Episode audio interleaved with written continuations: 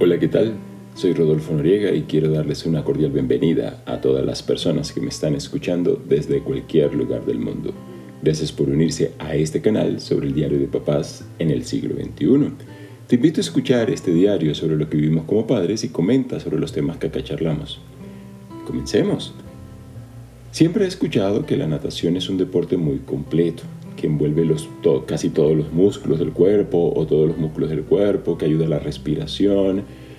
Eh, pero desde mi, punto de vista, más que un deporte es una habilidad humana importante para la supervivencia.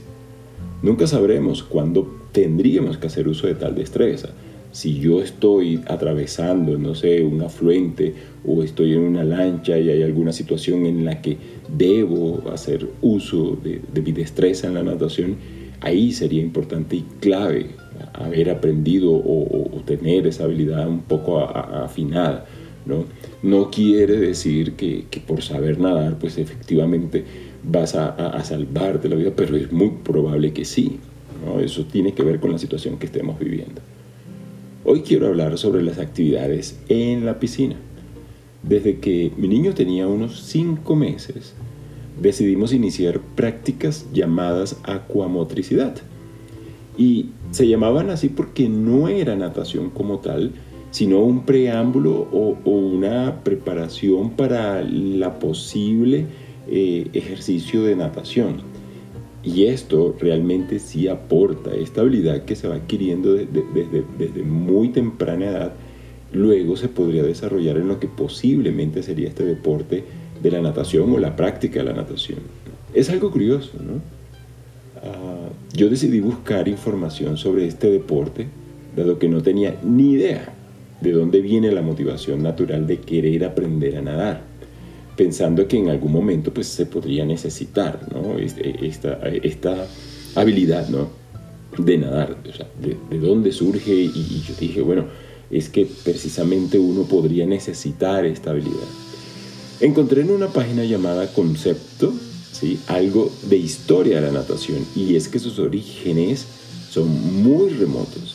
Allí explican que hay una pintura rupestre que, en, que encontraron evidencias de la habilidad de nadar, las epopeyas clásicas como la Odisea. Esto quiere decir que desde tiempos milenarios traemos marcada la idea de aprender a nadar y mucho más si vivimos cerca de algún afluente o del mar. Creo que allí es donde más surge esa, e, e, esas ganas o esa necesidad de querer nadar para poder disfrutar un poco más de estos afluentes o, del mar. Mm, tal vez en algunas zonas en donde no hay un afluente cerca, el, no está el mar, pues se, se, busca una piscina, una pileta donde se pueda aprender a nadar.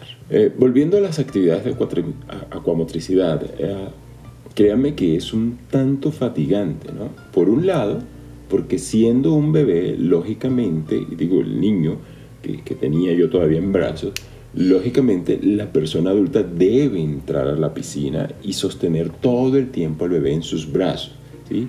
Y eso, a veces cerca y a veces retirado. O sea, hay que tener buena fuerza en los brazos para sostener ahí y según lo que pese el bebé. Y por otro lado, porque allí se ejecutan muchas actividades de clasificación según sus formas, colores y muchas otras actividades allí. Es decir, como bien su nombre indica, esa acuamotricidad son habilidades motrices en el agua. Pero la precaución llega cuando son acciones en las que debemos sumergir al bebé así adentro de la piscina y es claro que, no pues, que, las personas adultas que estamos allí tratamos de hacer la tarea de acompañamiento lo mejor que se pueda. Sin embargo, el miedo a que el niño ingiera mucha agua es incómodo. Todas las personas adultas en ocasiones y según el ejercicio, nos mirábamos las caras allí y encontrábamos eh, que, algunas personas que no se atrevían a arriesgar a, sumergir al bebé allí por el miedo que les podía causar.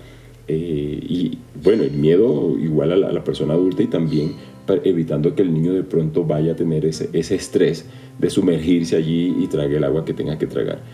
Um, y es que algún ejercicio que como adultos no sabemos hacer propiamente, pues decidimos simplemente no hacerlo Y, y, aquí pues simplemente yo me reía al salir de la clase y contar cómo estuvo esta clase, pero es que en medio de la rutina no dejaba de, estresarme ¿no? y de pensar, bueno, es que esta vez el niño me tocó meterlo así, me asusté porque no sabía si había tragado agua, ¿no? Y él salía así, casi que tratando de, de, recuperar el aire y sí, sí, es, uno se ríe, pero en, el momento uno está como que, ay Dios, pues esperemos que, que, que haya sido bien, ¿no? Ni qué decir, pues de, los gestos de inconformidad que, que, hacía el instructor de la clase precisamente por ese miedo que uno tenía.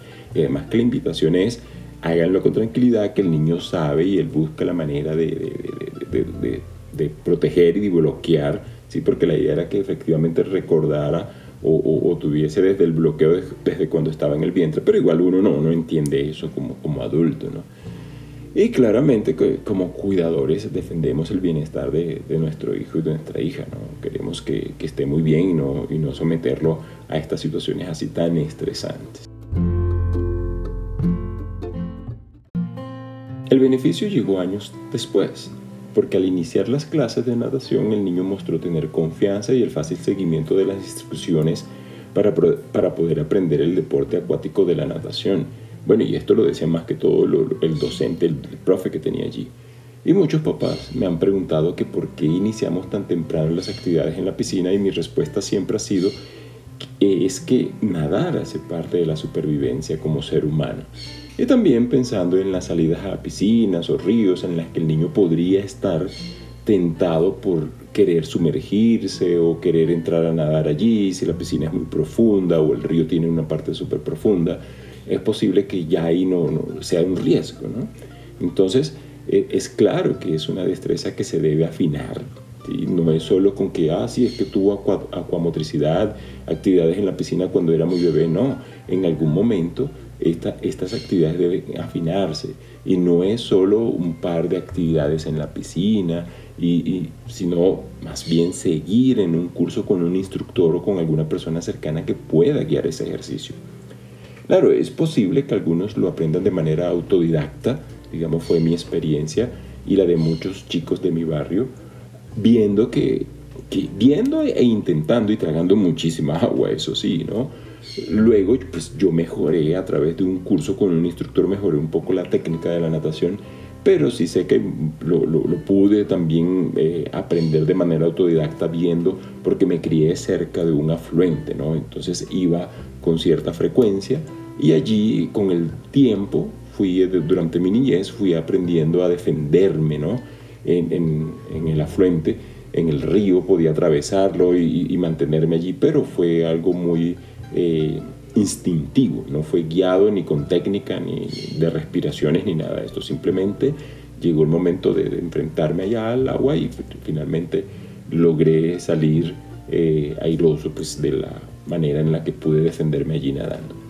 No es el caso de mi hijo, sí puedo decir que ha sido propicio para sus clases de natación el que haya tenido también eh, estas actividades en la piscina desde que era bebé. Y de él también depende si desea mantener ese afianzamiento de la habilidad o si simplemente renuncia y dice yo no quiero seguir eh, trabajando ni, ni, quiero aprender eh, o ser un experto en la natación, pero sí ha sido pues importante esas actividades eh, como preámbulo que tuvo cuando era bebé. Y este es el tema que tenía para compartir con ustedes el día de hoy.